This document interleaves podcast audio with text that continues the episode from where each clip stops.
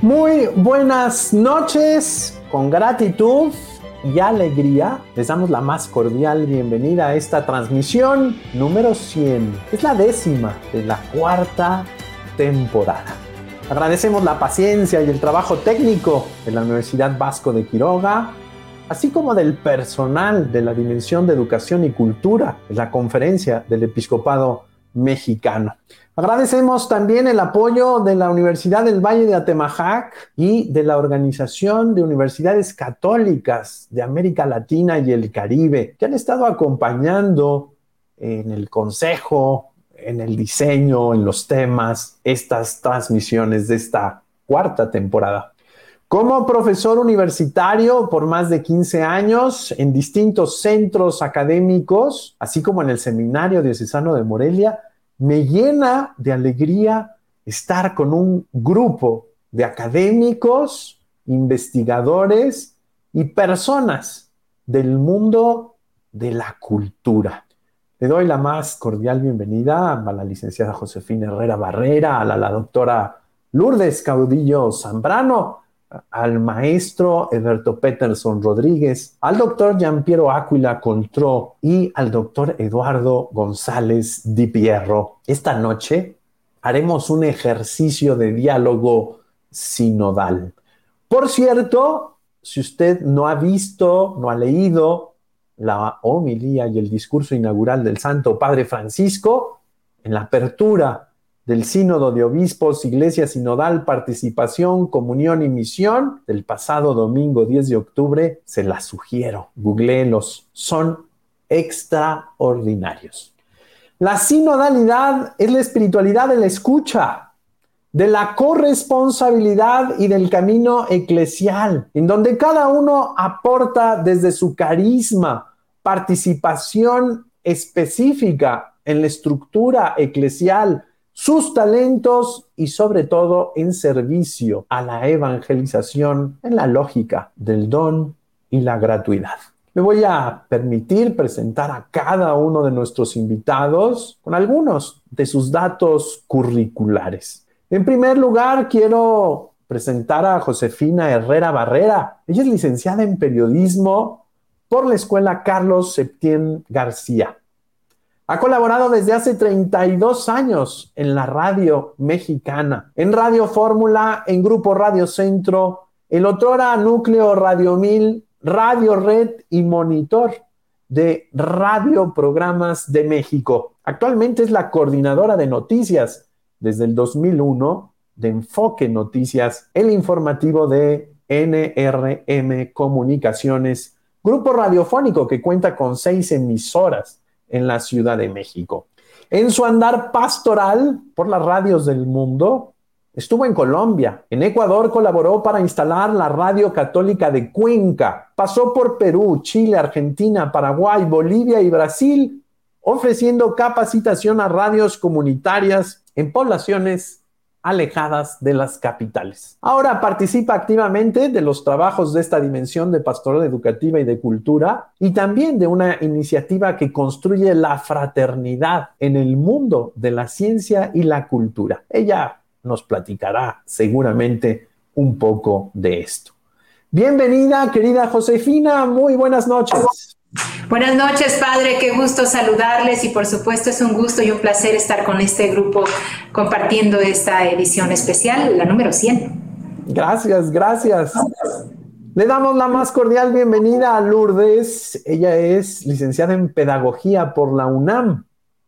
Lourdes Caudillo también es maestra en Filosofía por la Universidad Iberoamericana Ciudad de México. Doctora en Calidad y Evaluación de Instituciones, Programas e Intervención Psicopedagógica por la Universidad Complutense de Madrid, España. Es experta en evaluación educativa por la Universidad de Deusto. Sus áreas de interés son formación docente, literacidad académica, evaluación educativa, filosofía de la educación. En la docencia ha impartido distintas materias, entre ellas escritura académica para la licenciatura en comunicación, introducción a la didáctica en licenciatura en educación, evaluación educativa para la licenciatura en educación. También quisiera señalar que participó activamente en la comisión de redacción del, del, documento de Educar para una nueva sociedad de los obispos de México con la dimensión de pastoral educativa. Ahí tuve el gusto de conocerla y constatar su capacidad académica y pastoral.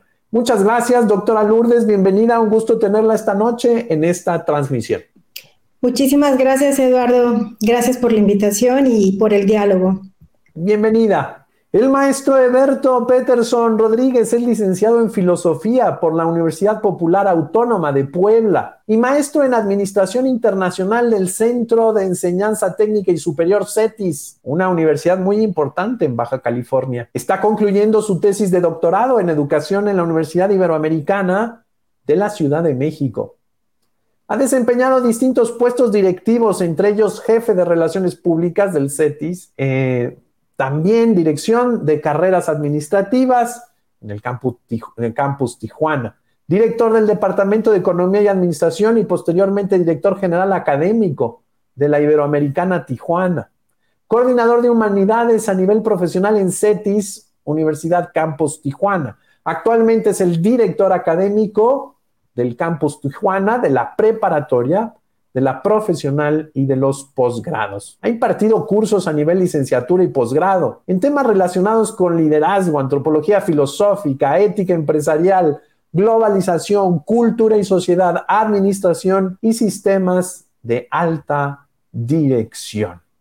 Es consejero del Observatorio Filosófico del Norte. Participó durante cuatro años en el programa de radio Perspectivas en la agencia de noticias Uniradio Informa como uno de los analistas en temas políticos, económicos, sociales. Maestro Eberto, bienvenido, muy buenas noches aquí, buenas tardes en Tijuana. Muchas gracias, saludos a todos, encantado de estar con ustedes. Gracias. El doctor Jean Piero Áquila es investigador de la División de Familia y Género del Centro de Investigación Social Avanzada. Es coordinador también de esta división. Es licenciado en Filosofía por la Universidad Católica del Sacro Cuore de Milán, Italia. Adquirió una especialidad en Psicología por la misma universidad. Posee entrenamiento en terapia familiar por el Centro de Estudios de la Familia de Florencia, Italia. Fue vicepresidente de la Confederación Nacional de Escuelas Particulares durante 10 años y fue también director del Departamento de sistemas de acreditación de la calidad educativa SACE de la misma confederación. Tiene amplia trayectoria como catedrático. Ha sido profesor de epistemología e investigación educativa, filosofía de la ciencia y antropología filosófica. También fue profesor de la licenciatura en psicología educativa de la Facultad de Humanidades de la Universidad Autónoma de Campeche y profesor de psicología social y Sociología en la licenciatura en Comunicación del Instituto Campechano. Doctor Giampiero, bienvenido, gracias por su tiempo y disposición. Doctor Giampiero, no, no lo escucho. Gracias por la invitación, perdón, y feliz de estar aquí con ustedes. Muchas gracias, muchas gracias, doctor Giampiero. A continuación presento al doctor Eduardo González Di Pierro. Él es, doctor en filosofía por la Pontificia Universidad Lateranense de Roma. Es docente de la Facultad de Filosofía y del Instituto de Investigaciones Filosóficas de la Universidad Michoacana de San Nicolás de Hidalgo, de la que también fue su director. Es miembro ordinario de la sección mexicana del Círculo Latinoamericano de Fenomenología y miembro del Sistema Nacional de Investigadores del CONACIT. Es autor de libros y de varios artículos publicados en revistas especializadas nacionales e internacionales, así como de distintos capítulos de libros. Ha sido ponente y conferencista en varios foros nacionales e internacionales. Ha sido profesor visitante en la, Universidad de Kentucky. Ha sido profesor visitante en las universidades de Nápoles y Calabria, Italia. Ha realizado estudios estancias de investigación postdoctoral en los archivos Husserl del Instituto de Filosofía de la Universidad Católica de Lovaina, Bélgica. Ha hecho también investigación en el Centro de Estudios Teoréticos de la Academia de Ciencias de la República Checa en Praga. Fue becario del Instituto Parenson de Turín, Italia. Doctor Eduardo, es un gusto tenerlo nueva cuenta en estos diálogos por la esperanza. Bienvenido. Muchísimas, muchísimas gracias, Padre Eduardo, por esta oportunidad que valoro muchísimo. Para mí un privilegio poder estar aquí. Gracias. Muchas gracias, doctor Eduardo. Todos y cada uno de ustedes, de alguna manera, participa activamente en las estructuras del mundo, algunos en universidades de inspiración cristiana, otros en universidades particulares, otros en universidades públicas y algunos otros en proyectos pastorales de la iglesia. Quisiera preguntarles primero cómo ha sido el caminar de su experiencia en este servicio tan particular de la educación, la cultura, la comunicación, ¿cuáles han sido algunos de sus, de sus luces y sombras? Y por el otro lado, pues considerar, ¿verdad? Los momentos de gracia y crecimiento. No estamos solamente en proyectos mundanos, sino que estamos en proyectos que participan de el proyecto histórico de salvación de Dios. Quisiera eh, escucharlos en esta primera ronda. Le pedimos al doctor Giampiero Aquila Coltró que inicie. Adelante, doctor. Muchas gracias. Eh, quiero iniciar con una brevísima narración un poco de mi camino, sobre todo de los últimos años con el, en el Centro de Investigación Social Avanzada de Querétaro. Eh, las luces y las posibilidades que hemos experimentado, no solamente yo, sino eh, esta pequeña comunidad, somos 18 investigadores que trabajamos juntos en eh, la diaconía de la razón, acostumbramos decirnos, es decir, en comprender que ir eh, a descubrir las razones de fondo respecto a los problemas que atañen la vida de nuestros contemporáneos, de las personas que encontramos eh, a lo largo del camino y sobre todo de la vida de la iglesia, para que a partir de la razón... Doctor Giampiero, perdón que lo interrumpa, doctor Giampiero. Sí. Si puede apagar tantito su video para ver si se mejora, porque se nos corta la voz. Muy bien. A ver si puede hablar en este momento. Muchas gracias. Mejora. Claro. Ok. Bueno, lo que estaba diciendo, espero que se haya entendido al menos en parte. El eh, trabajo en el Centro de Investigación Social Avanzada, es decir, en una pequeña comunidad de 18 investigadores que se dedican a eh, servir, eh, nosotros en ESISAB decimos, a partir de la diaconía de la razón, es decir, al servicio de la razón, servir tratando de comprender los problemas y las circunstancias que nuestros contemporáneos viven, en particular los que se viven dentro de la iglesia. Eh, las dimensiones dentro de las cuales vivimos es, eh, son las dimensiones de la investigación, seguramente, pero no solamente esto, sino de la enseñanza y sobre todo del servicio, es decir, de ir a eh, responder a las personas y a las circunstancias que viven las necesidades de las personas que viven con nosotros.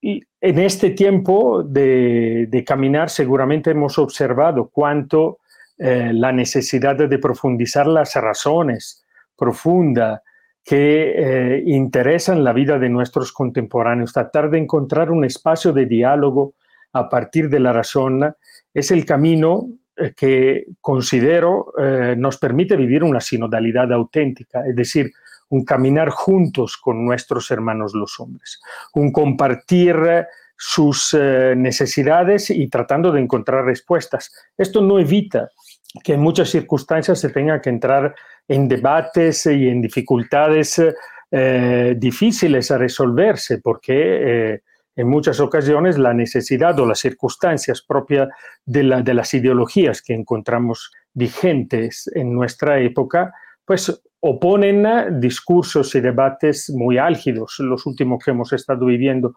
relativo a la vida humana y relativos al matrimonio no son segundos en esto. Pero el camino de solución es el camino del diálogo, es decir, encontrar las razones profundas que responden a las necesidades de estas personas. Porque últimamente, y hoy lo estamos platicando con una organización con la cual colaboramos, nos decían, las personas que están viviendo dentro de las circunstancias últimamente necesitan, como nosotros, encontrar una respuesta a las razones de fondo eh, sobre por qué vale la pena vivir, sobre qué es lo que da la felicidad. y a partir de esto que encontramos la posibilidad también de un crecimiento y de un camino común que de otra forma encontraría simplemente oposiciones ideológicas. Contestaría así, espero que mi cámara no complique, no se complique. Muy bien, no, no, no, ya lo escuchamos muy fluido y yo quisiera retomar esta cuestión, la diaconía de la verdad. El ser humano no solamente vive, vive comprendiendo, vive asumiendo, vive haciendo consciente el sentido de su existencia y de su caminar. Este centro de investigación social avanzada es muy particular, podríamos decir que es único en México, quizá, casi me atrevo a decir que sí, y me parece que es muy importante el servicio que hace constantemente. Además, hay que decirlo, esta pandemia les hizo que salieran a través de estas redes sociales y me parece que han brindado un extraordinario servicio pues a mucha gente para comprender lo que estamos viviendo con sus consecuencias y sobre todo con sus efectos. Muchas gracias, doctor Piero. Doctora Lourdes, le escuchamos. Adelante. Gracias, padre Eduardo. Eh, pues inicio al igual que Piero, hablando un poco de mi experiencia personal y para poner en contexto. Eh, bueno, como en el momento de la presentación anunció Eduardo, yo estudié pedagogía. Siempre he tenido una, particular inquietud por lo que es la educación. Literalmente la pregunta, ¿qué es la educación? O sea, es lo que me ha llevado a este, este mundo. Eh, y desde la, licenciatura, la, universidad, pues como cualquier joven, yo tenía muchas preguntas sobre eh, sobre qué hacer con la vida, cuál era la utilidad de mi, acción, de mi trabajo. Y en diálogo con, un amigo, un amigo eh, que junto conmigo pertenecemos al movimiento de comunión y liberación, el cual yo había encontrado en ese momento, le compartí un poco estas inquietudes que tenía, eh, que tenía conmigo. Y, él me hizo una observación que es la que me ha acompañado en este tiempo, todo este tiempo educativo, todo este tiempo de trabajo en el mundo de la educación. E, él me dijo, eh, me, vio como preocupada por qué tenía que hacer, cuál era mi responsabilidad, cómo lo tenía que hacer. Y él, lo que me decía es, eh, lo que importa es tu corazón, lo que importa es que tú seas feliz. Esta frase me ha acompañado toda la vida porque eh, yo nunca me había dado cuenta que tenía un corazón. lo digo irónicamente, lo digo con simpatía porque es verdad que que, en el mundo educativo de hoy aprendemos que lo que nos ayuda a realizarnos es el hacer, ¿no? O sea, ¿qué tengo que hacer yo para realizarme? Y me descolocó este, esta perspectiva, que el punto es mi corazón y que yo sea feliz. Eh, bueno, en ese momento fue cuando yo acababa de encontrar justamente este movimiento del que hablo de comunión y liberación, que es el carisma de la iglesia en que yo he madurado en mi fe. Y, y y eh, descubrí este punto precioso que es este, desde la perspectiva de la antropología bíblica, lo que es justamente el corazón humano, eh, la capacidad de conocer desde el afecto, pero sobre todo eh, conociéndolo desde la perspectiva que plantea Yusani, es este punto humano en donde bulle el deseo de ser feliz, ¿no? la exigencia de ser feliz, la exigencia de justicia, la exigencia de verdad, la exigencia de ser amado, de amar y ser amado. Y em, aunque yo crecí en un contexto católico, eh, tenía mucho como esta perspectiva del hacer y también como el mirar el mundo desde quiénes son los buenos, quiénes son los malos, como un poco el mundo de las ideologías. Entender que, que yo y que eh, cualquier persona que encontrara en la universidad tenía este corazón, es decir, fuera masón, fuera proabortista, fuera lo que fuera agnóstico, o sea, tenía este corazón. Entonces me liberó de un modo impresionante para entrar en relación con los colegas de la universidad. Estudié yo en la Facultad de Filosofía y Letras y bueno, era un contexto particularmente desafiante para mí por el tema de la fe. Pero eh, bueno, cierro ya con esto el capítulo de, la licenciatura para entrar al contexto de hoy. Em, conocí así, por ejemplo, a un, colega que hoy es diputado en el PRD, a quien me, aproximé para pedirle ayuda, para entender un poco la universidad y, con quien me arriesgué para eh, lanzarme como representante de, la, pues de los estudiantes en mi carrera. Entonces, viendo el deseo de justicia que tenía este otro joven, que coincidía con el mío, aunque él fuera de ideología de izquierda, eh, bueno, me liberó, verdaderamente me liberó y me hizo descubrir un punto que, que es el que he venido trabajando a lo largo de mi, de mi carrera educativa, que es eh, reconocer siempre más que es este corazón que tengo yo y que tienen los profesores, las profesoras, los estudiantes, y que nunca puedo decir que ya lo he comprendido del todo, ¿no? Leo aquí una, rápidamente una cita de, de Yusani que, que dice, educar el corazón del hombre tal como Dios lo ha hecho. O es, esta es nuestra preocupación, ¿no? Evocar y sostener incansablemente eh, los deseos originales, estas exigencias de las que, a las que estoy haciendo mención, que constituyen el tejido mismo de, nosotros como personas, ¿no? Eh, entonces, bueno, con esta, con esta mirada, con este deseo, es que yo he encontrado un método eh, en la universidad eh, que es el buscar encontrar a los otros, tejer relaciones, hacer alianzas. Como dice el Papa Francisco, más que generar, más que buscar eh, ganar espacios, es generar procesos. O sea, que, que, es posible entrar en diálogo con cualquiera si partimos de la mirada de este corazón.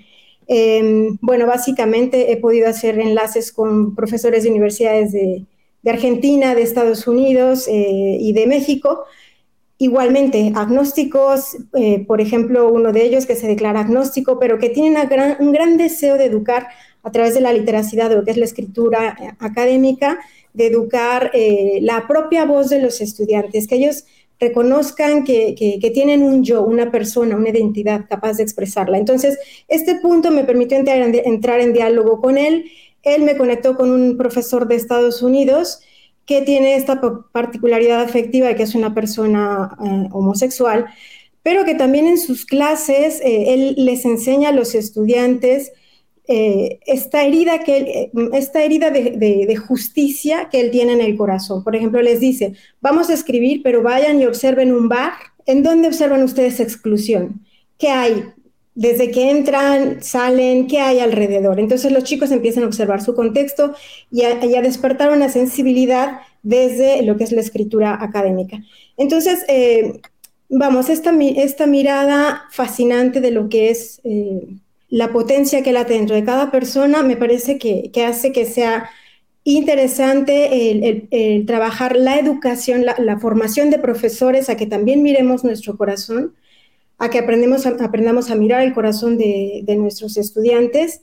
Y, bueno, por último, para cerrar este primer apartado, me doy cuenta de que, bueno, tengo 22 años ya trabajando en el mundo de la educación.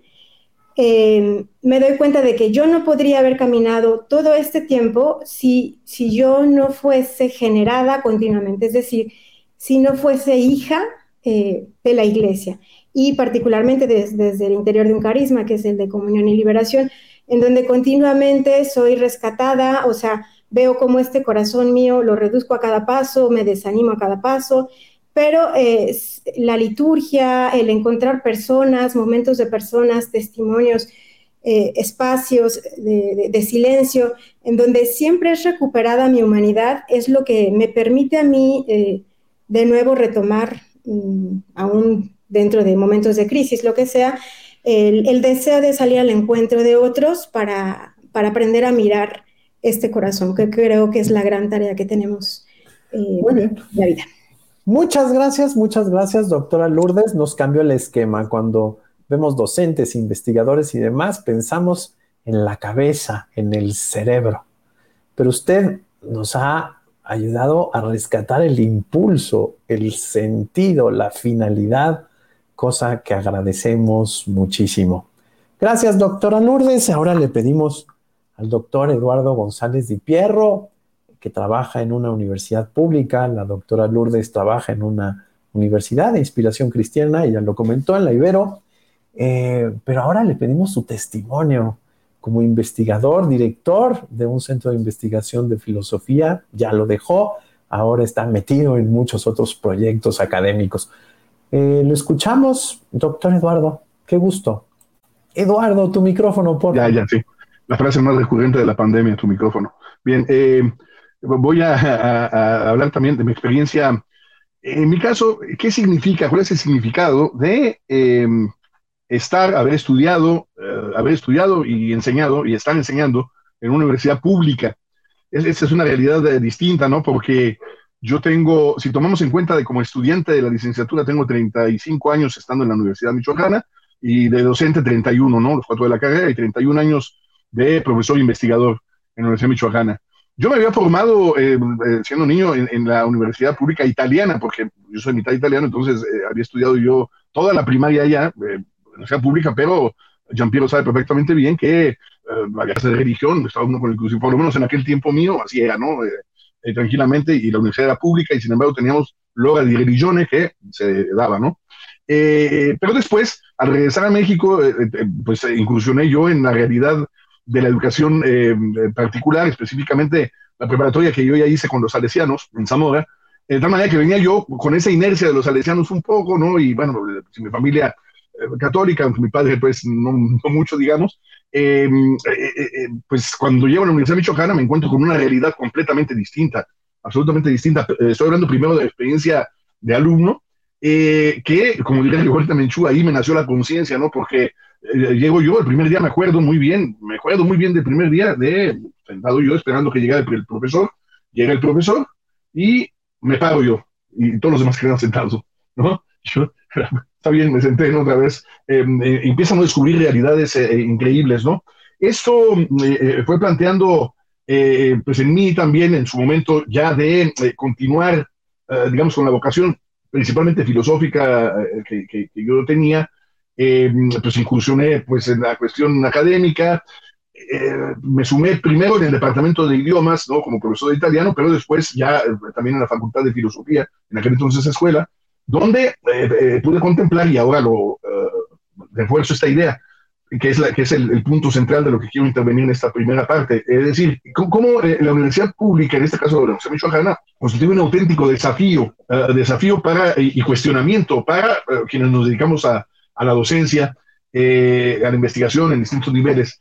Desde el punto de vista, eh, digamos, de los espacios académicos, yo creo que eh, la universidad pública en general es, es el crisol, es la síntesis, reflejo de nuestras sociedades, por lo menos las sociedades latinoamericanas, en particular de México, porque podemos encontrar una multiplicidad de realidades en, un mismo lugar, en un mismo sitio. Uno puede encontrarse realidades eh, que nos eh, eh, acercan a, digamos, no sé, en un contexto canadiense y nada más movernos un poco hacia la izquierda, a la derecha, nos encontramos con una realidad que puede ser la de Malawi o de Haití. O sea, es una cuestión verdaderamente, repito, en el mismo lugar.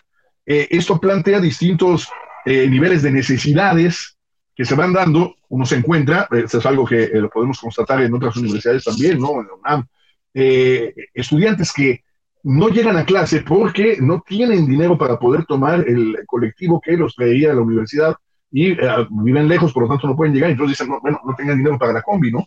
Y al mismo tiempo estudiantes que llegan en Mercedes-Benz, a la misma, al mismo lugar, algunos míos. Esto, eh, esto, repito, es un desafío que plantea una serie de retos fortísimos y que justamente, a mi juicio, constituyen un ejemplo concreto, vivo, que independientemente de cualquier eh, dimensión, es decir, es, previo a una dimensión de carácter em, eh, religioso y después aterriza en ello, eh, es un auténtico camino de sinodalidad, de sinodalidad auténtica, ¿no? Un recorrido que plantea justamente una, una serie de, repito, de necesidades en, en, un espacio en donde, por ejemplo, para muchos estudiantes, em, el, reducto universitario constituye prácticamente un espacio casi de fuga para ellos, ¿no? Respecto de su casa. Yo eh, llegué a preguntarle a estudiantes que se pasaban todo el día ahí, lógicamente, incluso en horarios en que no les tocaba la clase, sino antes, y prácticamente me decían eso, me decían, eh, profe, yo vengo aquí porque eh, aquí me siento bien tratado, estoy, este, y claro, eso plantea todavía un reto mayor para nosotros, una responsabilidad sobre todo infinita, porque se decía, porque voy a mi casa, ¿no? Hay violencia intrafamiliar, hay una serie de, de problemas, y por lo tanto aquí es el lugar donde yo me siento eh, protegido, ¿no? O protegida. Y eso realmente pues, es algo que eh, eh, sí, pega bastante duro en la cuestión, digamos, de la experiencia académica, que precisamente, y lo saben muy bien los colegas que están aquí, eh, pues no consiste nada más en ese acompañamiento de carácter intelectual ¿no? y de carácter formativo, sino que este carácter formativo debe volverse efectivo justamente cuando eh, se encuentra uno con este tipo de eh, cuestionamientos que nos vienen desde el exterior. Entonces, em, bueno, esto sería lo que quisiera yo mencionar en un primer momento simplemente y lo complementaría con una intervención ulterior. Muchas gracias. Me parece interesantísimo este aspecto fundamental, la universidad como ese espacio en donde el ser humano se busca en medio del universo pero al mismo tiempo el universo mismo lo encuentra, lo encuentra en su diversidad, en su amplitud. Cuando citaba a Rigoberta Menchú, eh, esa, esa, frase, ¿verdad? Eh, he descubierto mi conciencia, me vino a la cabeza la frase también de San Juan Pablo II, que él decía, me fascina dar clases y ver el parto de las almas, ¿no? Cuando la persona logra decir quién soy, cuando la persona eh, como Lourdes que decía, descubrí mi corazón, ¿no? No solamente vive, sino que vive conscientemente y vive en la plenitud de su ser que está puesto, depositado en sus manos para vivir en una realidad mucho más amplia que él. Muchas gracias, doctor Eduardo. También cuando veía su oficina, su despacho, pues iba comprendiendo cada vez más eh, no solamente la cuestión del Cruz Azul y y su devoción a San Juan Pablo II, sino muchas otras cosas más que están ahí este, muy claras y lo descubrimos. Muchas gracias, doctor Eduardo. Le pedimos ahora a la licenciada Josefina Herrera que nos cuente. Su punto de vista es muy particular. El periodismo, la comunicación, los proyectos pastorales, los proyectos actuales de cultura escuchamos con atención, adelante. Gracias, qué gusto. Pues eh, trabajo, como ya bien lo decía el padre, en un medio de comunicación. Aquí soy la coordinadora de noticias y es un empleo que me lleva todo el día, desde muy tempranito y que he desempeñado pues al frente de un gran equipo informativo que la constante aquí es el cambio. En lo que en un momento fue noticia, pues al ratito cambia y viene otra más grande, va transformándose al grado de que, bueno, pues el reto de todos los días y de cada instante es informar de manera veraz, objetiva, plural y permitiendo, por supuesto, con esto que todas las voces se escuchen. Es un espacio en donde la información, la cultura, la educación se mezclan entre eh, declaraciones de políticos y eventos que van girando como un remolino que jamás termina. Este, mensajes cifrados, claro, ya lo saben ustedes, del, nunca, del que nunca quiere decir directamente las cosas, donde con sensibilidad y eso que se le llama olfato periodístico, bueno, pues eh, buscamos y descubrimos siempre la verdad en medio de ataques entre uno y otro. Y es que no faltan los funcionarios, ya lo saben ustedes, más listos que hacen todo para saltar de un puesto a otro para el poder y bueno, algunos otros que sin más dicen que la pandemia ya está domada. En fin, incluso sin ir más lejos, en la presente administración, pues nos han cambiado hasta las fechas históricas por el simple hecho de pasar a la historia. Y yo les pregunto, y como ejemplo, ¿qué celebramos hoy? Sí, celebramos hoy el Día de la Raza aquí en nuestro país, este descubrimiento de América justo con la llegada de Cristóbal Colón en 1492 a nuestro continente. Así nos lo contaron y así no lo pusimos en duda. Sin embargo, hoy el navegante, el navegante eh, genovés, tan vilipendiado y hasta odiado en el mundo, no tiene capacidad de poder estar ni siquiera en una... Eh, glorieta de la, del Paseo de la Reforma. Pasamos de, por el Día de la Hispanidad en España, el Día del Respeto a la Diversidad Cultural en los Estados Unidos y aquí en nuestro país, no sé si ustedes lo sepan, pero desde el año pasado el Pleno en el Senado, por unanimidad, declaró que el 12 de octubre de cada año es el Día de la Nación Pluricultural. El objetivo es claro, dicen ellos, reconocer la riqueza multicultural y multilingüe del país. La cultura yo la veo y la percibo porque la encuentro a cada instante, eh, me encuentro inmersa en ella, claro está, y forma parte de las funciones que tengo aquí en, la la coordinación en, en, medio del trabajo que hago y desde hace ya más de 30 años.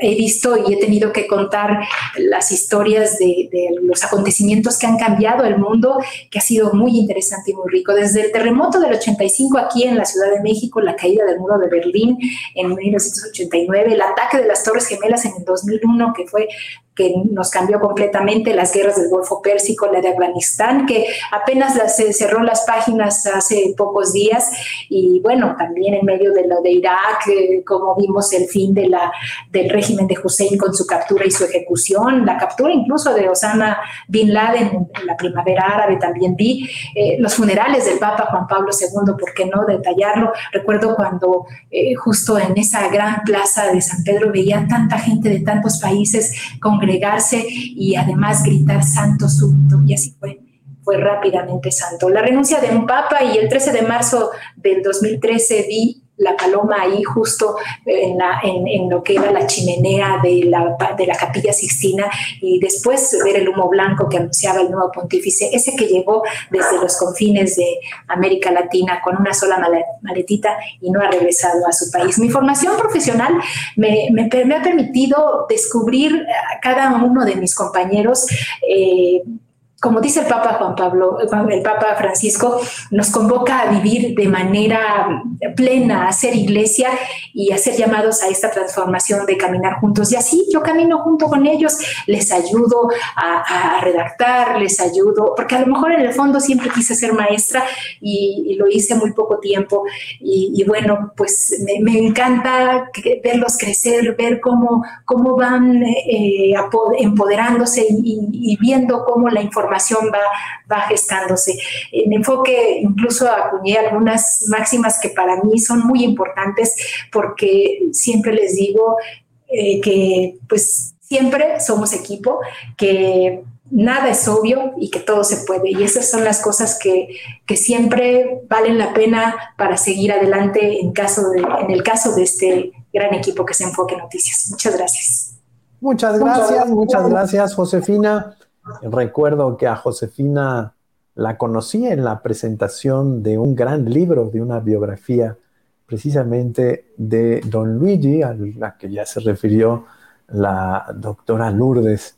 Y a partir de ahí eh, entendí cómo esta capacidad de ver constantemente la realidad que pasa por los noticiarios y ir eh, sensibilizándose, ir descubriendo el olfato es también una cuestión eh, y es un asunto de verdad, es decir, de estar detrás de la noticia, de estar detrás de la verdad.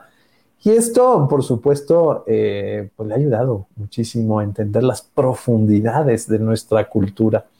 En algunas tertulias en las que participamos continuamente, eh, pues siempre escuchar a la licenciada Josefina es muy interesante porque tiene la nota más próxima, pero al final de cuentas ha desarrollado eh, una visión profunda y con preguntas, con preguntas fundamentales. Muchas gracias, muchas gracias, licenciada Josefina. Finalmente nos vamos hasta el norte, allá a Baja California, para escuchar al maestro Eberto Peterson, que está exactamente ahí, en la orilla de esta eh, Baja California, en Tijuana y particularmente en playas de Tijuana, que es donde está el faro, ¿verdad? Él estará a unos cuantos kilómetros de este faro que nos divide con el norte, eh, pues ese norte anglosajón eh, interesante.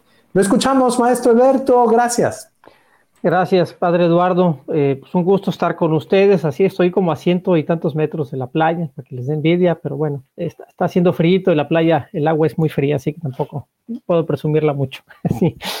Oye, pues, eh, híjole, cuando, cuando nos enviaste las preguntas y ahorita que la parafraseabas al inicio, la experiencia en el servicio de la educación y la cultura, las luces y las sombras, pues, y, luego después de escuchar a Lourdes, a, Eduardo, a, a Giampiero y a Josefina, eh, la riqueza de, sus experiencias. Eh, yo quisiera centrarme, eh, obviamente, mucho, probablemente en común, ¿no? En la experiencia personal de alguien que va descubriendo. Yo creo que la educación es una vocación que se va encontrando poco a poco, se va descubriendo desde muchos ámbitos. Yo quisiera rescatar aquí, pues, obviamente, el ejemplo de la familia, ¿no? Los ejemplos que nos dan nuestros padres. vamos comprendiendo probablemente algunos elementos de lo que es la educación. Yo sé que uno está pequeño, uno está en primaria, secundaria, por ahí varios de ustedes hablaban de esta experiencia cuando uno es, pequeño y se va enfrentando a esta realidad de ir a una escuela, de estar en casa, va teniendo los ejemplos, ¿no? Este, obviamente uno va creciendo, se olvidan esos ejemplos, después viene el descubrir la propia vocación, y uno empieza a buscar o explorar caminos, ¿no? En mi caso, por ejemplo, intenté ser eh, sacerdote, por ahí anduve buscando algunos años, ya luego me di cuenta que no era por ahí. Eh, y luego, eh, pues viene como ir encontrando dónde uno quiere desempeñar o tratar de colaborar en la sociedad. Yo creo que la sociedad nos va planteando un contexto difícil, un contexto este, muy, muy duro generalmente. A, a, lo mejor no en nuestra propia familia, pero en la medida que uno va comprendiendo lo que es una sociedad, lo que es una comunidad, y por lo menos uno se cuestiona, ¿no? Cómo puedes colaborar o cómo puedes incidir en ella, pues buscas las formas de cómo poder eh, encontrar estos caminos, que obviamente no, no es sencillo, ¿no? Eh, en este sentido, Tijuana, por ejemplo, presenta un reto muy interesante, ¿no? Vivimos en una zona del país muy nueva eh, en cuanto a, a, número de años o como ciudad consolidada, si bien festejamos eh, ay, me van a criticar aquí mis paisanos, se me fue, pero andamos por ahí de los 140 y tantos este, aniversarios de, de, la ciudad. Eh, algo que eh, se ha reflexionado mucho aquí en la zona, y no sé si tú recuerdes, eh, Padre Eduardo, cuando te tocó vivir por acá, era el tema de la identidad de la ciudad. ¿Qué tanto se identificaba o no eh, los ciudadanos, los que viven aquí con la, con la propia ciudad?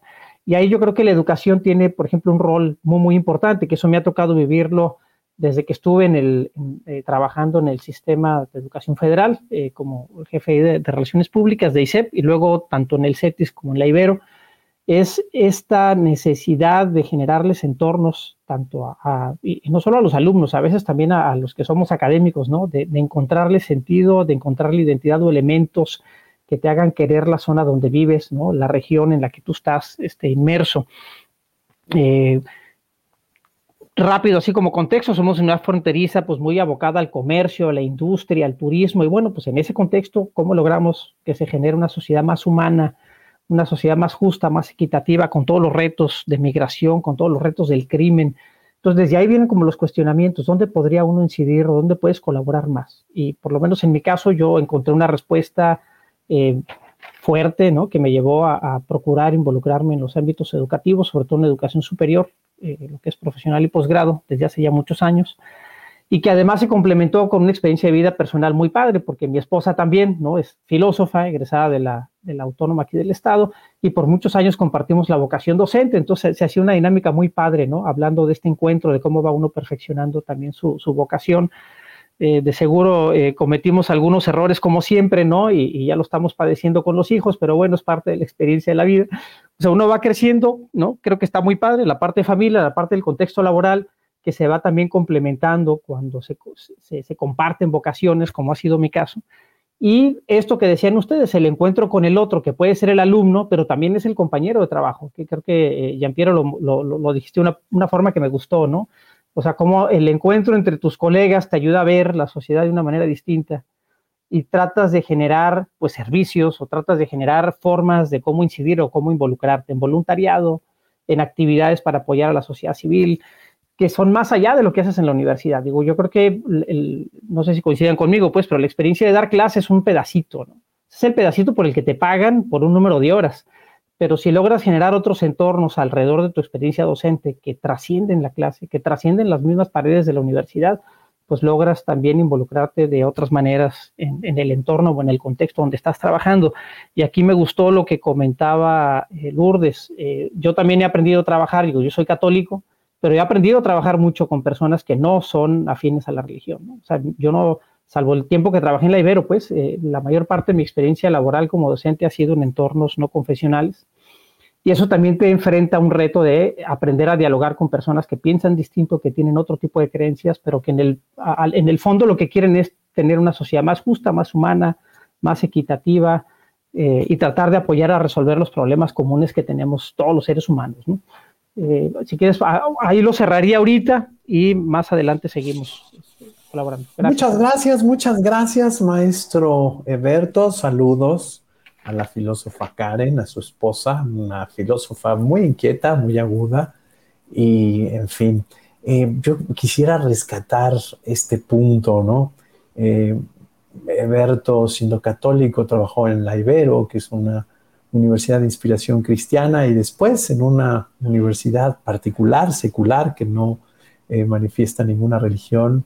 Eh, sin embargo, vivir en medio del mundo, vivir ofreciendo con el testimonio, con la docencia, con la investigación, eh, pues ciertos valores es muy, muy importante. Lo mismo que el doctor Eduardo González Di Pierro en una universidad pública. Qué importante, y hay que señalarlo, no es fácil. Algunos quisieran que nuestros centros universitarios se posicionaran sobre ciertos temas, pero hay que reconocer a todos. Y no es una cuestión de tolerancia, sino es una cuestión de buscar diálogo, de buscar encuentro, como dice el Papa, en el todo y no solamente en la parte, en la dinámica de la conciliación y no del conflicto, eh, trabajando la fraternidad en la realidad, no solamente en las ideas, y sobre todo caminar con ellos, hacer camino con ellos me parece muy, muy importante. La evangelización de la cultura no es imposición de doctrinas, sino que es experiencia en medio del mundo de una mirada evangélica. Pues vamos a pasar al segundo bloque. Hemos visto hacia atrás, hemos visto hacia su experiencia, hemos visto hacia su caminar. Yo agradezco muchísimo que hayan recuperado tantos aspectos personales, pero ahora quisiéramos hablar de los desafíos en materia de educación y cultura, comprendiendo las condiciones sociales, culturales, económicas de nuestro país, eh, comprendiendo este cambio de época que estamos viviendo, nada sencillo. Y por supuesto, entendiendo también pues este pacto educativo al cual el Santo Padre Francisco nos convoca a responder. Él da una prioridad ahí y podría decirlo, ¿verdad? Pero pone en el centro de la doctrina social de la Iglesia a la educación y en el centro de la educación a la doctrina social de la Iglesia con este pacto educativo. Si le parece bien, doctor Giampiero, empezamos con usted. Adelante, lo escuchamos. Bien, esperamos que esta vez eh, la señal eh, me auxilie y no me pierdan de vista. Así es. Con Hablando, yo le ayudo en cualquier caso. Muchas gracias. hablando de desafíos, las intervenciones que me precedieron, en particular eh, la del doctor Eberto, me hizo pensar que el primer desafío para todos nosotros es el de ser testigo eh, no en virtud de, la, de nuestra propia coherencia, eh, capacidad moral, digamos, de, poder eh, ofrecer nuestra capacidad como respuesta a las exigencias, a las alegrías y a las angustias de nuestros contemporáneos, sino indicar claramente hacia dónde tiende nuestra vida. Les comento brevemente, eh, ahora estamos saliendo de un curso dado por uno de los institutos estatales de la mujer eh, en uno de los estados de la República, hablando de temas de sexualidad. Eh, ustedes saben que el Instituto en Mujeres es un contexto desafiante e interesante. Fue sorpresivo y bellísimo ver cómo esos docentes y esos padres de familia lo que necesitaban era un acompañamiento concreto ante las necesidades que tenían. Y regreso un poco a la idea que mencioné en un inicio, el grande desafío que tenemos es eh, literalmente servir a la razón en la certeza de que la verdad es uno, es la presencia de uno, y en relación con, eh, con Cristo, la presencia con el rostro de Cristo dentro de la compañía de la iglesia, un rostro que se hace concreto y cercano, la certeza que se alcanza para poder responder es una certeza más bien experiencial y por lo tanto se comunica como tal. Es decir, la capacidad de dar respuestas a las urgencias y a los desafíos en un contexto como el que acabo de mencionar sobre la educación de la sexualidad eh, de nuestros jóvenes, pues se vuelve la posibilidad eh, de acompañar lejos de toda preocupación ideológica para, sino acompañar para la realización de la respuesta a lo que la doctora Lourdes mencionaba, ser el corazón del hombre, exigente de felicidad, eh, y por lo tanto Ser testigo es indicar que existe una respuesta no confesionalmente transmitida, sino eh, experiencialmente comunicada e intelectualmente ofrecida como camino, como itinerario para encontrar la respuesta.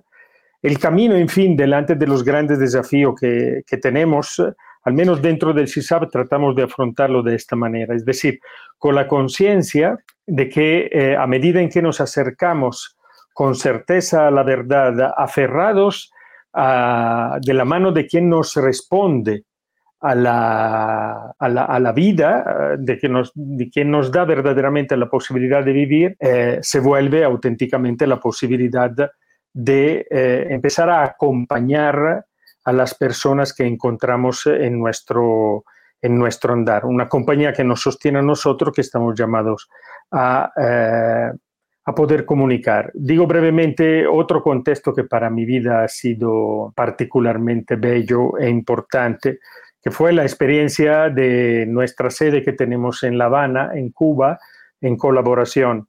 La posibilidad de responder y acompañar a esas personas, a esos jóvenes, eh, de ofrecer un camino para comprender la situación tan compleja que ellos están viviendo, es un aliciente para nosotros mismos para nuestras personas.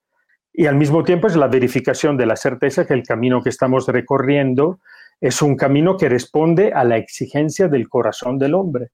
Idéntico porque es la huella de la, de la criatura que es hecha en este instante y en este momento por Dios.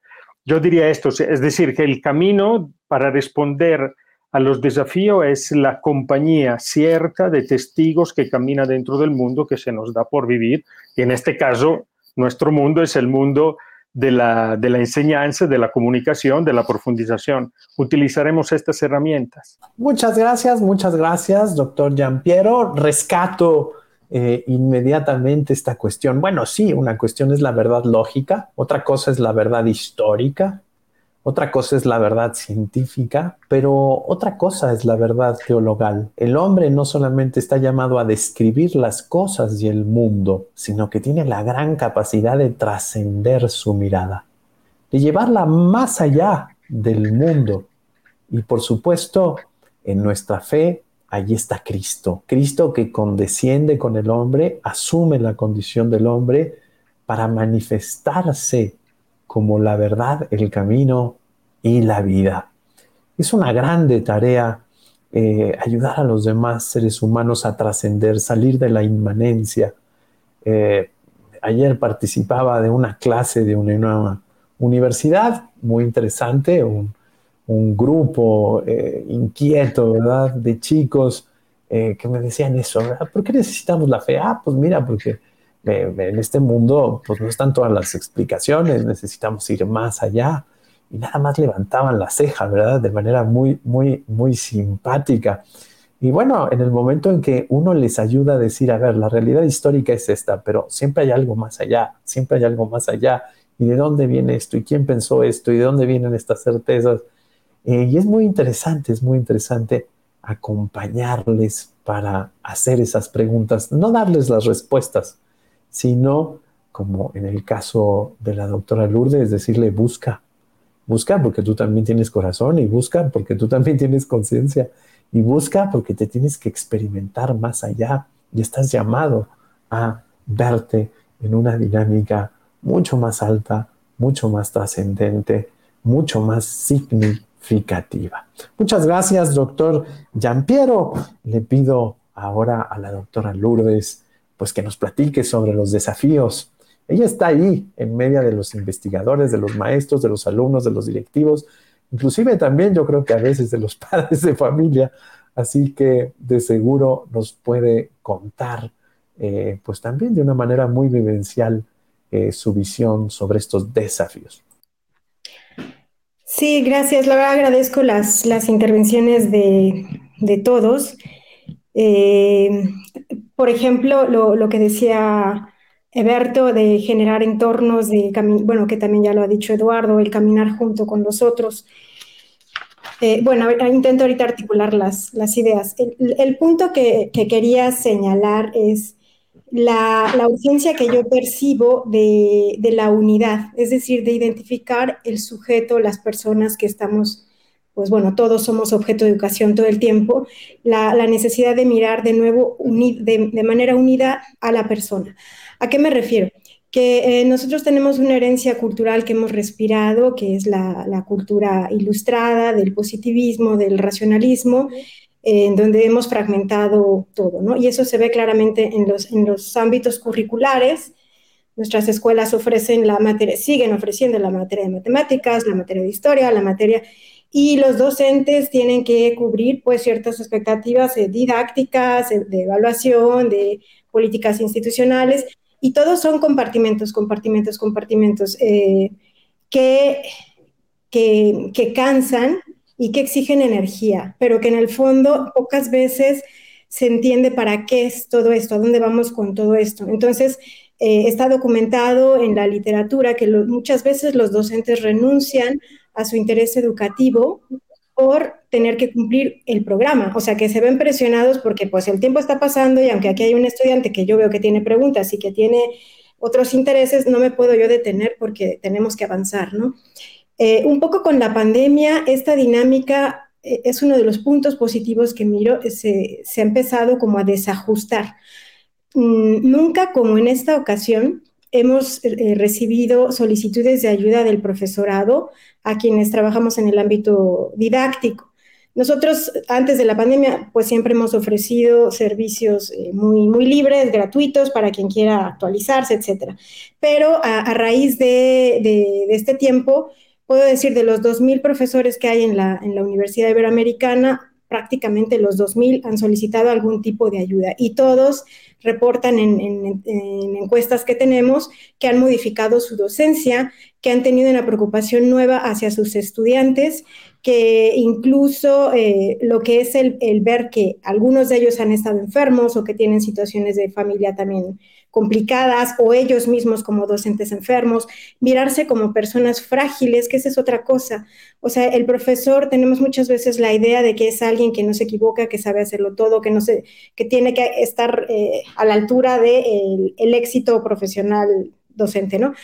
Entonces, este punto de quiebre nos hace ver nuestra humanidad. Entonces, percibo que, que, es, una, que es una gran ocasión eh, este momento que estamos viviendo también creo que ha sido un, contexto de una didáctica eh, intensísima, o sea que hemos aprendido muchas cosas también de relación que en el aula, aún estando presencialmente, no teníamos. Y yo creo que estos puntos hay que mirarlos. Pero bueno, vuelvo nuevamente al punto de la unidad.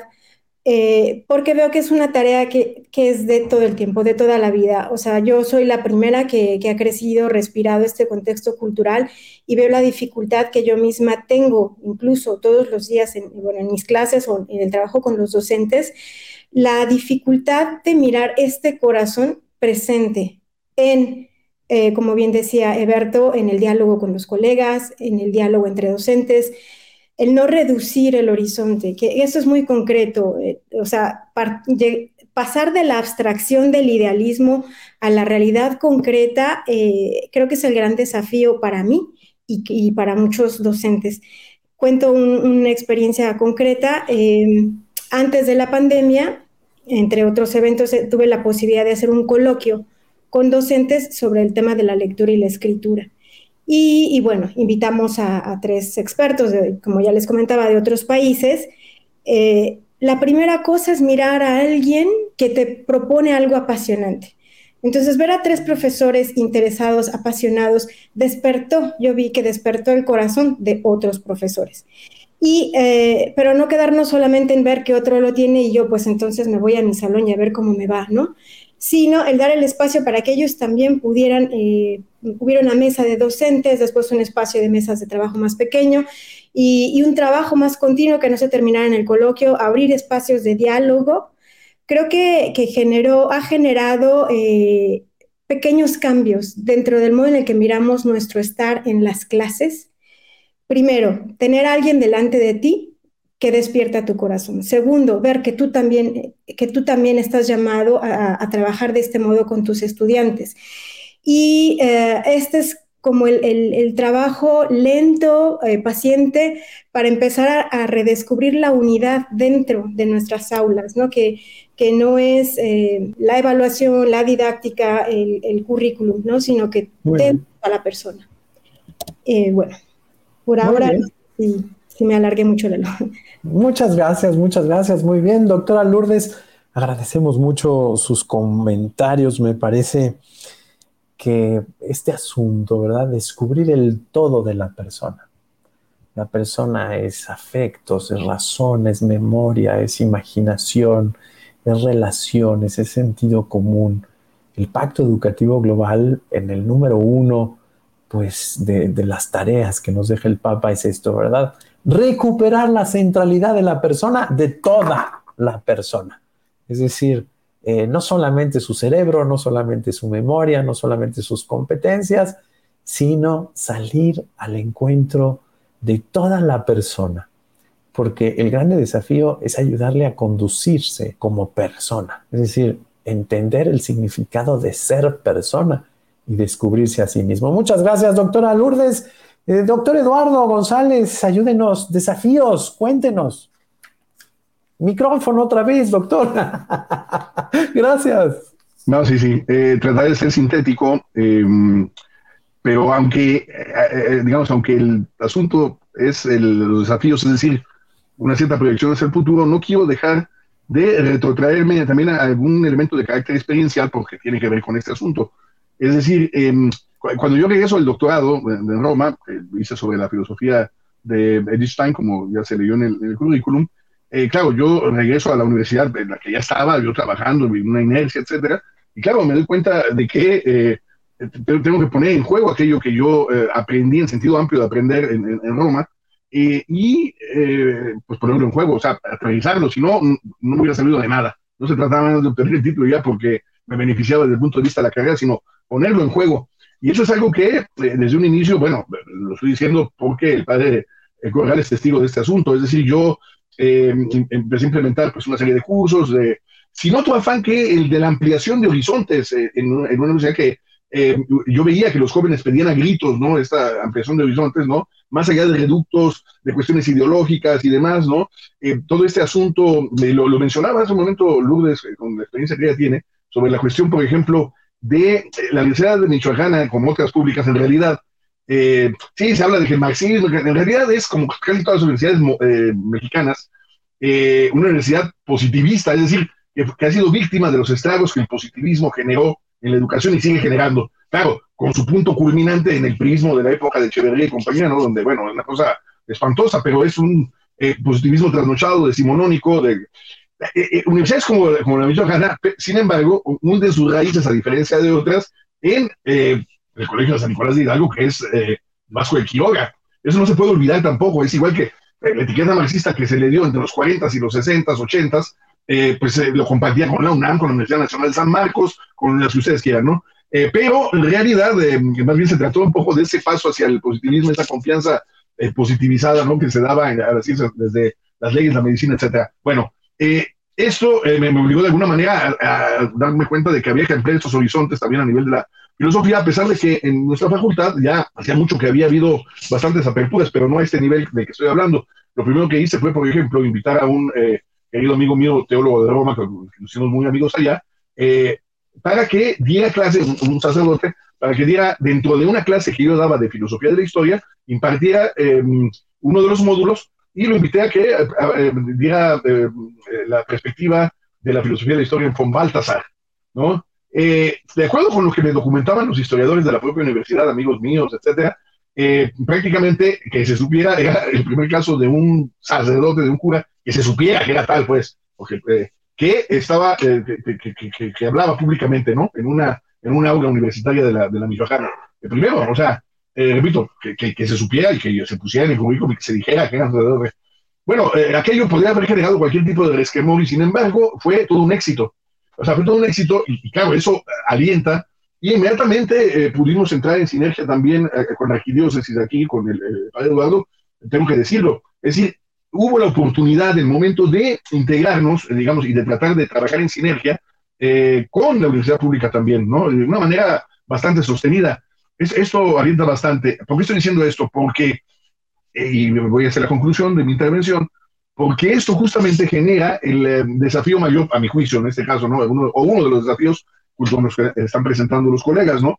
Que es el no desesperar, es decir, el no perder la esperanza en un sentido estricto de la palabra, ¿no? El no desesperar eh, en eh, este de trabajo, en este, en este panorama, incluso en los momentos más asiagos, como el que estamos viviendo, incluso ¿no? con la pandemia, pero no solo, eh, donde realmente se trata justamente de que este no desesperar constituye, entender que constituye la esencia del, del kairos, ¿no? de la sinodalidad. Justamente esa cuestión del tiempo. hay momentos en donde uno tiene que entender que quizá tenga que detenerse un momento, hacer otra vez una pausa, pero como es el momento, hubo momentos en que logramos hacer esto. Yo estoy convencido de que eh, eh, existe toda esta posibilidad que puede partir, digamos, de la dimensión eclesial, pero va atravesando los diferentes niveles de nuestras sociedades y nuestra sociedad.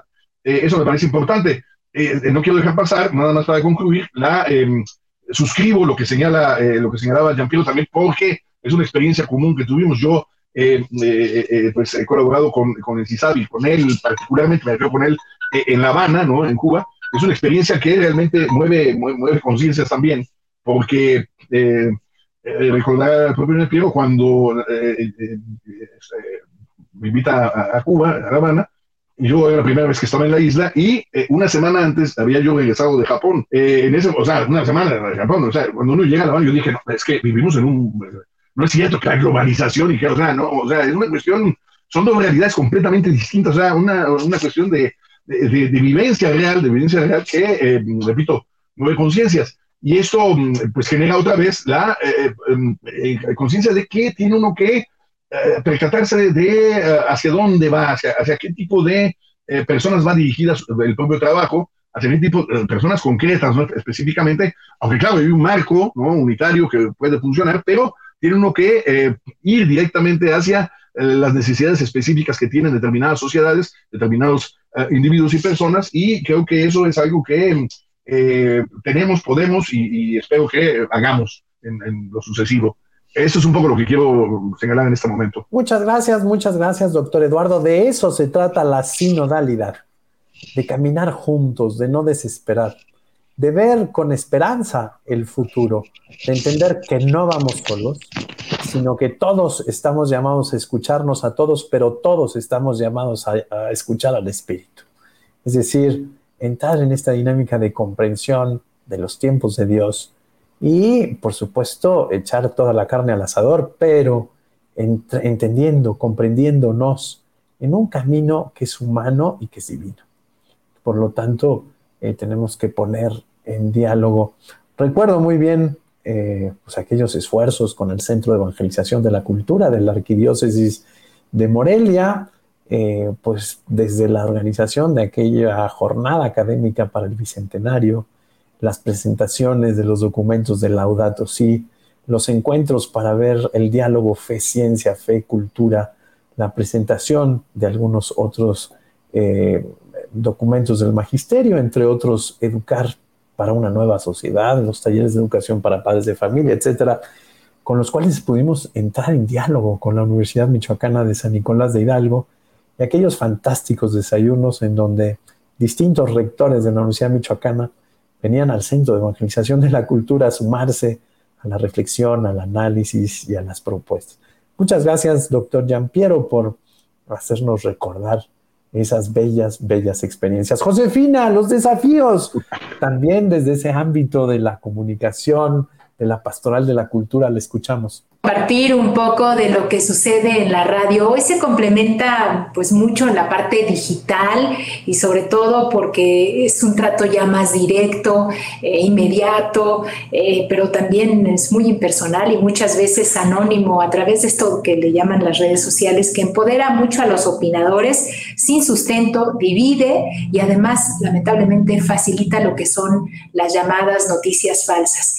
La propaga con mucha facilidad y hoy los, los influyentes valen por el número de seguidores, solo por su promoción personal.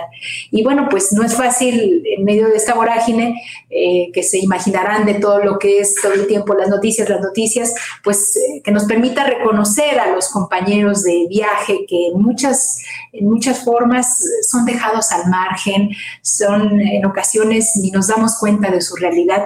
Y yo eh, tomé tres ejemplos que vale la pena, pues por lo menos a mí me impactaron en estas últimas días que son los migrantes que han venido de muchos lados aquí a la Ciudad de México, principalmente de Haití, con su patrimonio en la bolsa, en busca de una mejor oportunidad de vida y se lo merecen, claro, pero ellos, por ello quieren pasar solamente del otro lado de la frontera hacia los Estados Unidos. Otro de los ejemplos de estos ejemplos de compañeros de viaje son los damnificados de las lluvias y las inundaciones por el desbordamiento del río Tula. Fíjense que hubo una experiencia aquí en la radio a través de todos los radioescuchas que fueron muy generosos, que fueron además, eh, permitieron la colecta de las seis emisoras y de enfoque mismo eh, pues se organizó y en dos entregas bastante numerosas, en 20 colonias, se pudo ayudar a cientos de familias con más, con casi 10 toneladas de, ayuda. Y la verdad es que fue eh, un acto amoroso, un acto que nos permitió acercarnos a toda esa gente a través de lo que había llegado de todas las emisoras. Y bueno, también otra de las cosas que son importantes de estos compañeros de viaje que nos habla el Papa Francisco, eh, hablo de, la, de, reconozco lo que son las tragedias de vida de las familias, de los amigos, de, de, todos los que ha dejado esta pandemia que lamentablemente pues en cifras se dice muy fácil decir 283 mil casi 283 mil muertos hasta este día, pero sin duda hay muchas historias que contar, hay muchas historias que nos van pues marcando, ¿no? Y lamentablemente yo a veces siento que cómo andaremos en este, en este caso de la cultura y de todo lo que nos está moviendo en este ámbito de, de las redes sociales, que hoy el éxito lo tiene una serie en Netflix que lamentablemente destaca lo que la sociedad bien puede ser la nuestra ¿eh? y que es fulminada solo por no jugar bien un juego de niños donde está clara la precariedad, donde está claro lo que es la desesperanza, el abandono incluso de un sector de la comunidad, todos ellos inmersos en una crisis económica de cifras impagables, de, de, no tener futuro, de no tener salida y que por supuesto esto les hace nada más que no tienen nada que perder, por tanto arriesgan hasta la vida misma. Y les soy honesta, en este ejercicio sociológico que traté de hacer, eh, pues no lo, podré, no lo pude terminar porque esto de ver la normalización de la, de la violencia, la justificación así tan vaga de la pobreza y, vivirlo en el juego en una cuestión enfermiza me pareció que, que no, debiera, no debiera ser vamos, no terminar este ejercicio sociológico. Y en medio de todo esto, yo me doy a la tarea de buscar las buenas noticias, de, compartirlas, de, de, rascarle, porque muchas veces nos damos cuenta que las buenas noticias no necesariamente son las que están ahí al frente. Estamos acostumbrados a que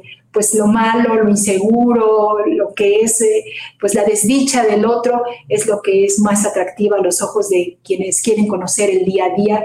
Por ello, insisto, esta es mi tarea y digo, siempre, siempre va a haber buenas noticias, ¿no? Porque siempre son buenas noticias. Muchas gracias. Muchas gracias, eh, Josefina. Siempre muy interesante ese punto de vista de estar constantemente revisando la realidad cercanamente, esa capacidad de dejarse interpelar por el día a día, por esas miles de noticias, como decía muy bien eh, usted.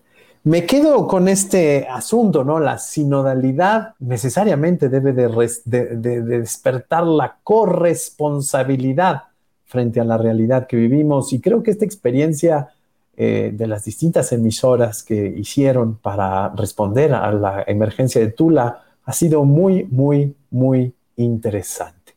Eh, ¿Le parece bien, eh, doctor, eh, maestro Alberto? Lo escuchamos con gusto. Adelante. Gracias. Bueno, en el tema o, en este segundo bloque de los, desafíos, híjole, a mí me gustaría centrarme en lo que es pues vivir o experimentar una zona binacional. Creo que los desafíos, sin demeritar cualquier otra zona del país, porque además acá se nos reflejan muchas de las crisis que se vive a lo largo de todo el territorio, ¿no? La migración, el flujo del crimen organizado, el flujo de la trata de personas, en fin, creo que son problemas muy, muy fuertes, ¿no? y sin caer un poco en la, en la desesperanza, es ¿cómo logro que los alumnos, o que por lo menos donde uno trabaja, ¿no? los contextos con los alumnos con los que uno trabaja, uno, no se pierdan en estos entornos que ahorita comentaba eh, Josefina, ¿no? que es el mundo este mediático, ¿no? donde se la pasan entre redes sociales y plataformas de, películas y de videos, sino cómo visibilizar los problemas que tenemos aquí cómo visibilizar el tema de la pobreza, cómo visibilizar el tema de la migración que se topa aquí así físicamente con el muro entre los dos países, cómo eh, visibilizar el tema de la pobreza, el tema del rezago educativo que también se vive de manera muy, muy fuerte aquí. Eh, uno eh, que, hemos trabajado mucho en CETIS es hacer ver a nuestros alumnos que estos problemas no son solo de México, si bien somos vecinos con el primer mundo, por lo menos buena parte de estos problemas trascienden la frontera y también existen allá. Y eh, hemos logrado hacer grupos eh, de alumnos binacionales, alumnos de nosotros, alumnos de algunas universidades de aquí del sur de, California este, y de otras zonas allá de por Texas, donde hemos logrado que los alumnos visibilicen problemas comunes y que traten de comprenderlos y, de trabajar con ellos. Yo creo que el reto que se tiene para entender eh, las desigualdades económicas, sociales, culturales, etcétera, pues están sobre la mesa y uno como docente tendríamos que aprender de alguna manera a jugar con ellas para tratar de ir formando comunidad dentro de nuestras instituciones con nuestros alumnos, pero insisto también hacia afuera. ¿Cómo logro que mis alumnos formen comunidad con futuros colegas, con futuros profesionistas que van a estar a unos cuantos kilómetros y que a pesar de que están en otro contexto político, económico y social, otro país, pueden visualizar un mejor futuro de manera conjunta, de manera común, que yo creo que es un gran reto que tenemos en estas zonas fronterizas, entendiendo que pues, no es la única Tijuana, San Diego, sino hay muchas otras en el, en el mundo. Eh, ¿Cómo también incentivamos que los alumnos se emocionen? Yo supongo que todos somos eh, conscientes de la apatía que de repente presentan los jóvenes sobre todo de, involucrarse o de engancharse, como comúnmente se dice, en, querer hacer algo más que ir solamente a estudiar y sacar una buena nota, ¿no? Entonces, ¿cómo, cómo logramos eh, incentivar esto? Algo que hemos hecho en CETIS es fomentar mucho, eh, por ejemplo, la eh, creación de grupos estudiantiles. Algunos de ellos obviamente incentivados por la misma academia, como serían algunos grupos muy disciplinares para participar en concursos, no sé, de robótica, en concursos que tienen que ver con desarrollo de nuevos negocios, que de hecho nos sumamos a una iniciativa muy padre con una universidad católica en San Diego, que es este, negocios con responsabilidad social. Está muy, muy padre el concepto, que también obliga a los alumnos a que si van a crear una empresa, estén pensando más allá del mero lucro, ¿no? Es eh, qué impacto va a tener el tema de la responsabilidad social, si va a poder generar o no empleos, cuál es la retribución que vamos a dar, bueno, en fin, todos los temas que estarían involucrados ahí. Pero yo quisiera rescatar tres experiencias muy padres que me tocó trabajar junto con otros colegas de manera muy directa, que es, eh, son, le llamamos nosotros los programas innovadores y que van muy encaminados a tratar de formar comunidad dentro de la institución, en este caso la universidad, como fuera. El primero se llamó, bueno, le, llamamos así Fortes eh, Liderazgo, y eran alumnos que tratamos de que eh, son alumnos que captan, ¿no? Como cualquier universidad, que tú los identificas que ya tienen un potencial de liderazgo muy fuerte, que a veces la escuela les aburre, supongo que todos hemos conocido a estos alumnos, ¿no? Que pues realmente van muy bien en la escuela y tú dices, ¿qué más le puedo ofrecer a este canijo, no? Antes de que se me vaya. Bueno, tratamos de pescar a estos alumnos y que ellos analizando los problemas que tenemos en la ciudad, trataran de ayudarnos a ser consciente a otros jóvenes. También entendiendo que el canal para comunicarnos con jóvenes es más fácil que sea entre jóvenes, ¿no? Sabemos unos que ya estamos muy rucos. Y aunque nos pintemos la barba y pues haga yo como que me gusta andar pelón, pues me veo ruco, ¿no? Y muchos colegas les pasa igual, hombres y mujeres. Entonces, bueno, que sean jóvenes hablando con jóvenes. Y lo que generamos fue un entorno para que fueran desarrollando este potencial de liderazgo. Yo creo que ese es un gran desafío. Uno, quitar la apatía y dos, visualizar los problemas a través de los jóvenes. Y la experiencia fue muy padre porque ellos empezaron a generar propuestas de cómo visibilizar, por ejemplo, el problema de los migrantes. Sí, vivimos en una ciudad donde hay un montón de migrantes, hay mucha pobreza, pero a veces tu burbuja socioeconómica te hace no pelarla, ¿no? Y estás ahí bien a gusto en tu casa, inclusive los que eh, tenemos fe, ¿no? Pues vas a tu grupo parroquial, medio te formas en la fe, pero no necesariamente estás consciente del problema que estás viendo ahí. Bueno, ellos también desarrollaron, por ejemplo, una escuela de liderazgo, ubican escuelas en la periferia de la ciudad y van a desarrollar habilidades de liderazgo con los, con los muchachos. Ellos dan todos los temas, se distribuyen los temas entre los miembros de este grupo y ha una experiencia riquísima, ¿no? muy, muy padre. Eh, hay otro que se llama voluntariado, es otro proyecto innovador donde también los alumnos tratan de generar este, programas de voluntariado que trasciendan el tema del servicio social. Yo sé que todas las universidades en México tenemos el reto de cubrir son 480 horas de servicio social y a veces es la única experiencia que tiene el, el, alumno, la mayoría de los alumnos. Aquí es cómo generamos proyectos que, independientemente de esas horas, se involucren ellos junto con sus profesores o gente de la universidad en trabajar afuera en la comunidad. Y también hemos logrado experiencias muy, muy interesantes. Ahí se han ido a trabajar mucho con migrantes, este, a, los lugares donde reciben migrantes, ¿no? Eh, que es un gran problema que tenemos aquí. El, el, problema no digo que es un dolor de cabeza que lleguen, sino cómo los atiendes, cómo ayudas para que pues la persona no pierde esperanza, que reciban alimentos, en fin, hay una cadena ahí de apoyo muy, muy grande. Y el último reto que tenemos en la universidad, aunque no somos eh, de inspiración cristiana y no somos confesional, es que somos plenamente conscientes de la importancia del tema de la trascendencia, del tema de la espiritualidad. Entonces, eh, eh, de hecho, esto nos ha costado un montón, ¿no? Porque además tratamos de generar un espacio de reflexión que tenga que ver con el tema espiritual, pero no puede ser confesional, aunque muchos de los que estamos ahí practicamos una religión, pero bueno, en el contexto en el que estamos, pues hay muchas denominaciones religiosas y hasta ateos y hasta gente que cree en los aliens y demás, ¿no?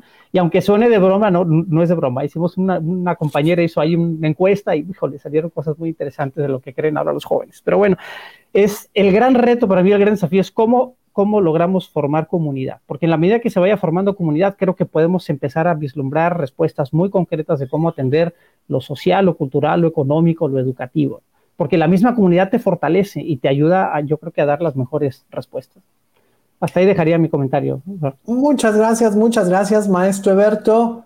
Eh, escuchándolo, eh, recordé un diálogo que tuvimos en el CELAM y yo le decía a los señores obispos, no, la universidad ha cambiado mucho, usted todavía tiene esa concepción del examen, del, del, de la razón, del conocimiento, no, las universidades hoy buscan un desarrollo mucho más integral.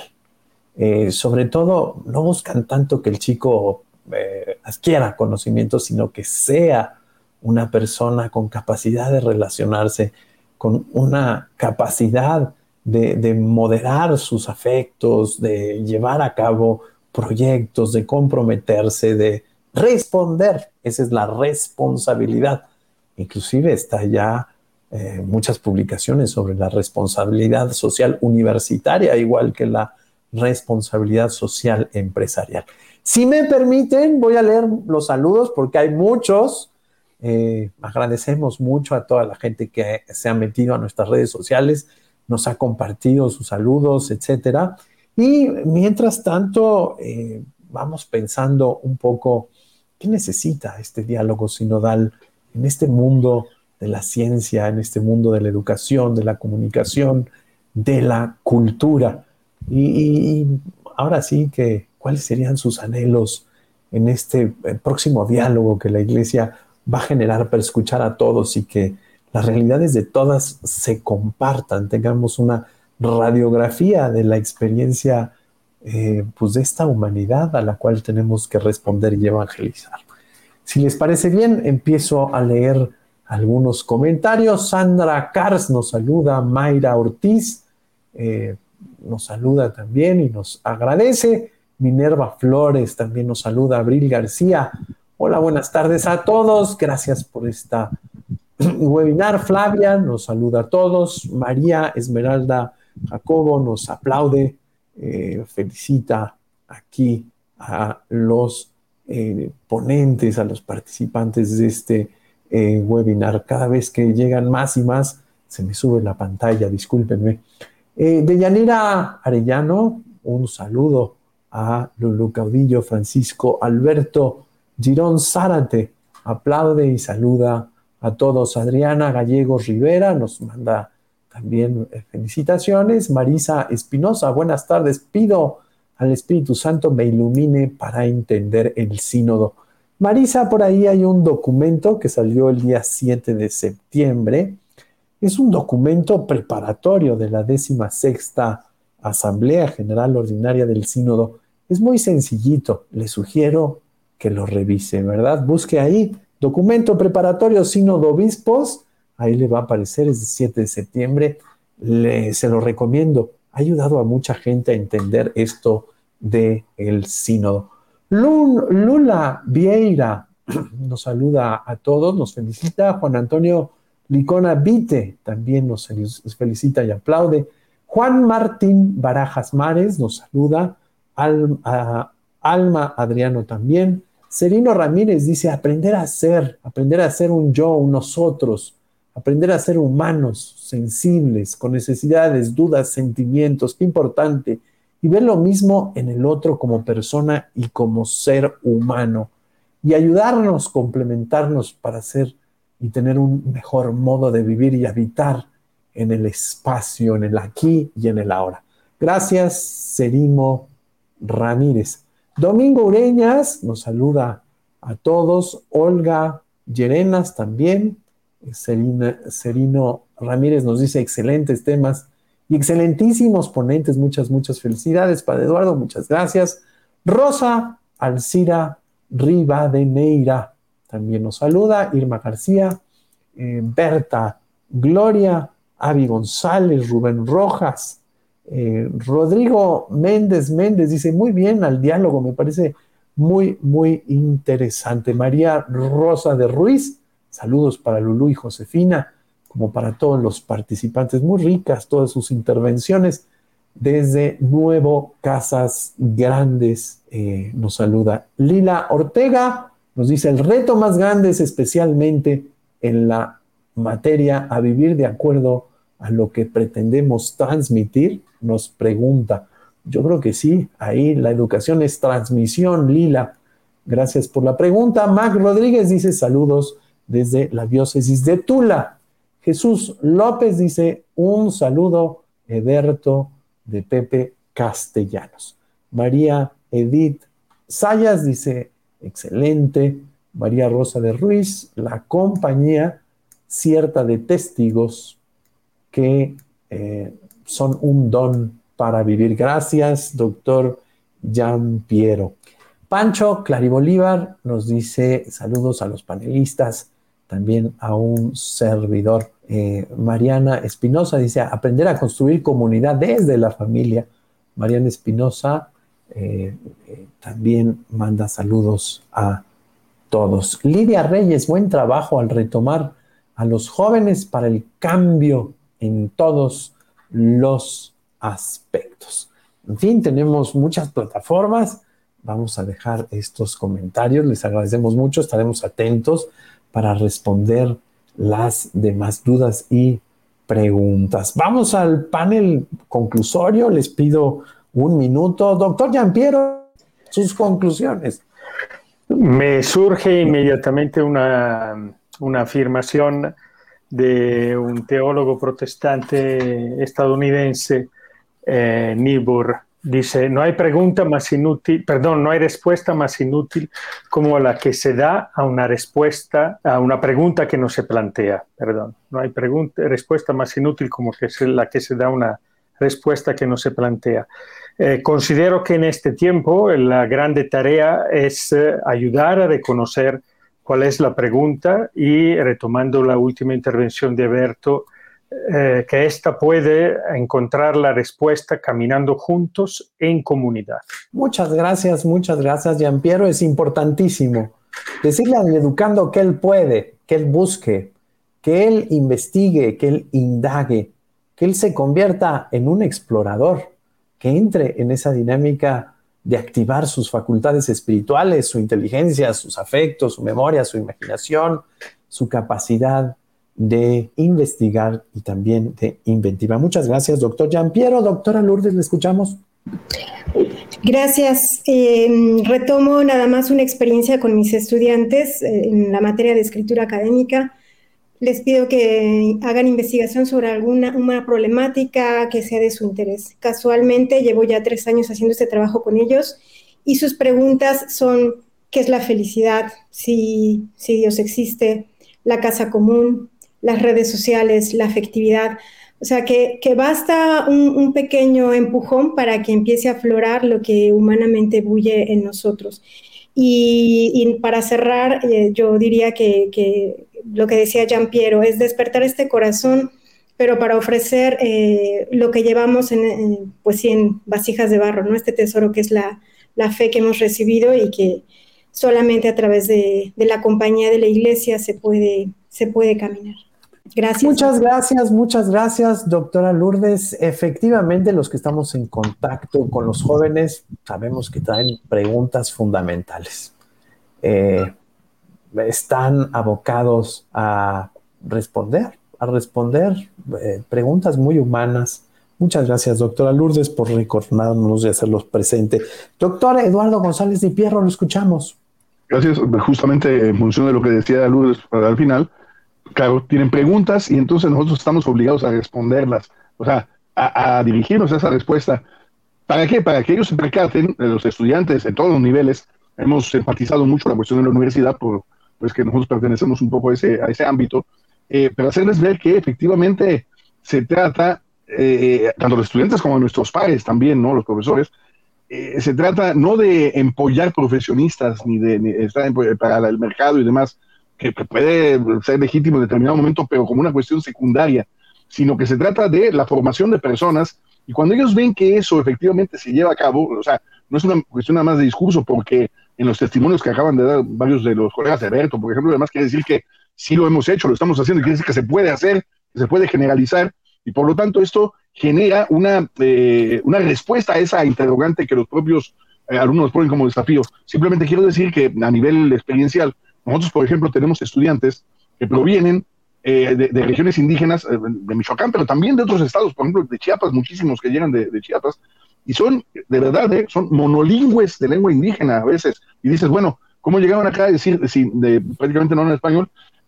nuestra tarea en determinado momento es responder a eso porque ya están ahí, están ahí, tenemos que hacer algo.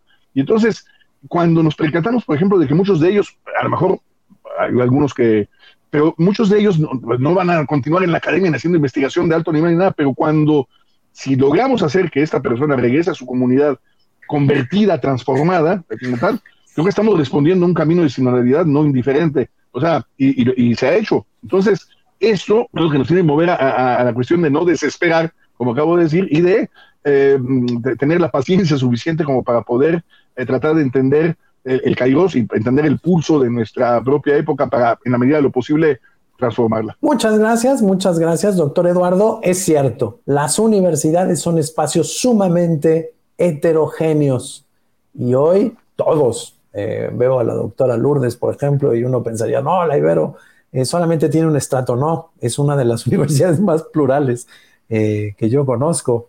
Por ejemplo, allí estudié y ahí trabajé varios años, tanto en la el plantel de Tijuana como algún tiempo breve en la eh, Universidad de la Ciudad de México, pero todas, qué decir de la Universidad Michoacana, ¿verdad? En donde es eh, una heterogeneidad tremenda la que hay ahí.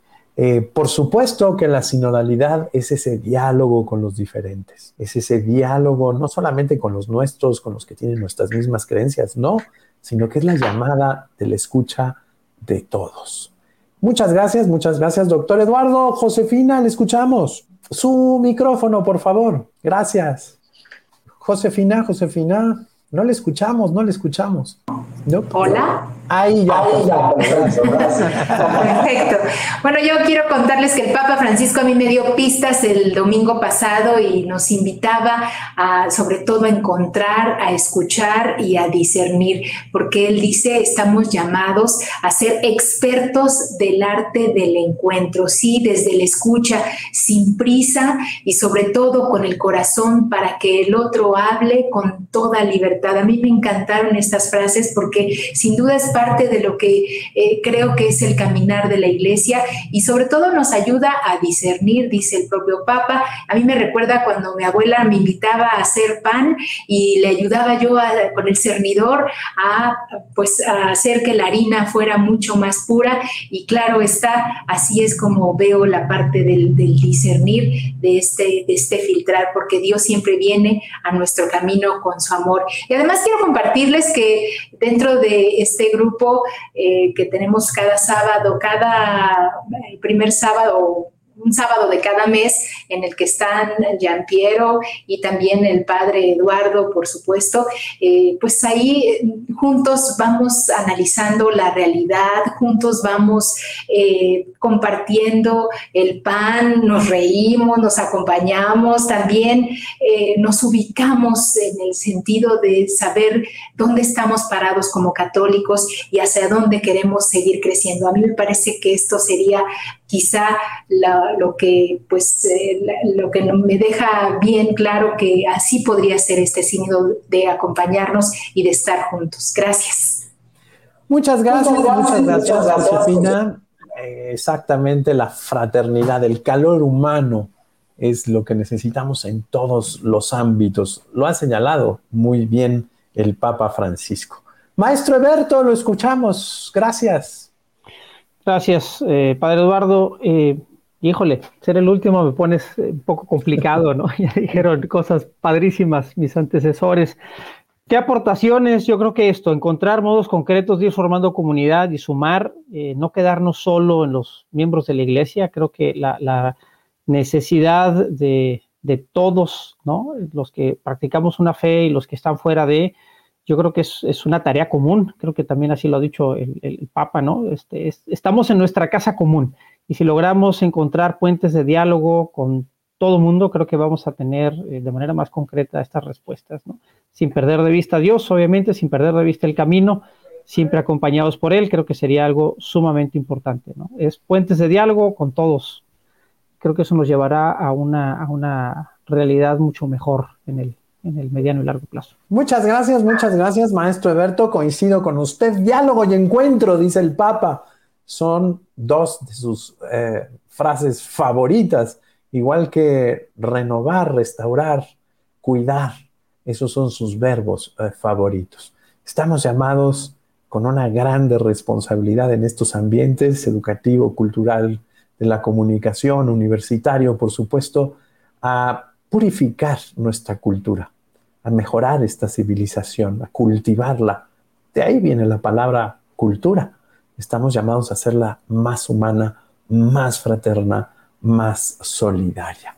Quisiera hacer un anuncio el día de hoy. Tenemos un anuncio eh, muy, muy importante porque en www.dialogosporlaesperanza, todo seguido, .mx, usted puede acceder ya a las 100 transmisiones que llevamos y también las puede bajar en el podcast por si usted quiere ir manejando, eh, por si usted quiere ir eh, haciendo alguna tarea, puede ir escuchando cada una de estas.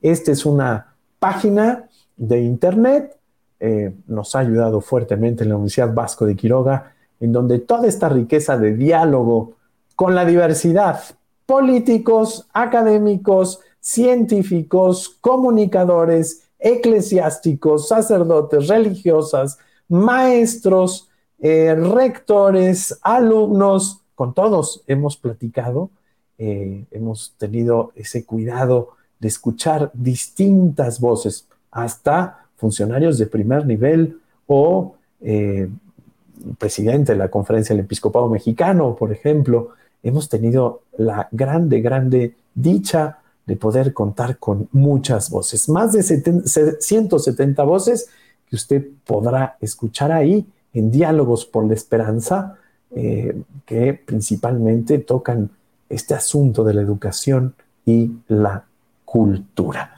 Doctor Giampiero, muchas gracias, muy buenas noches. Buenas noches, muchas gracias.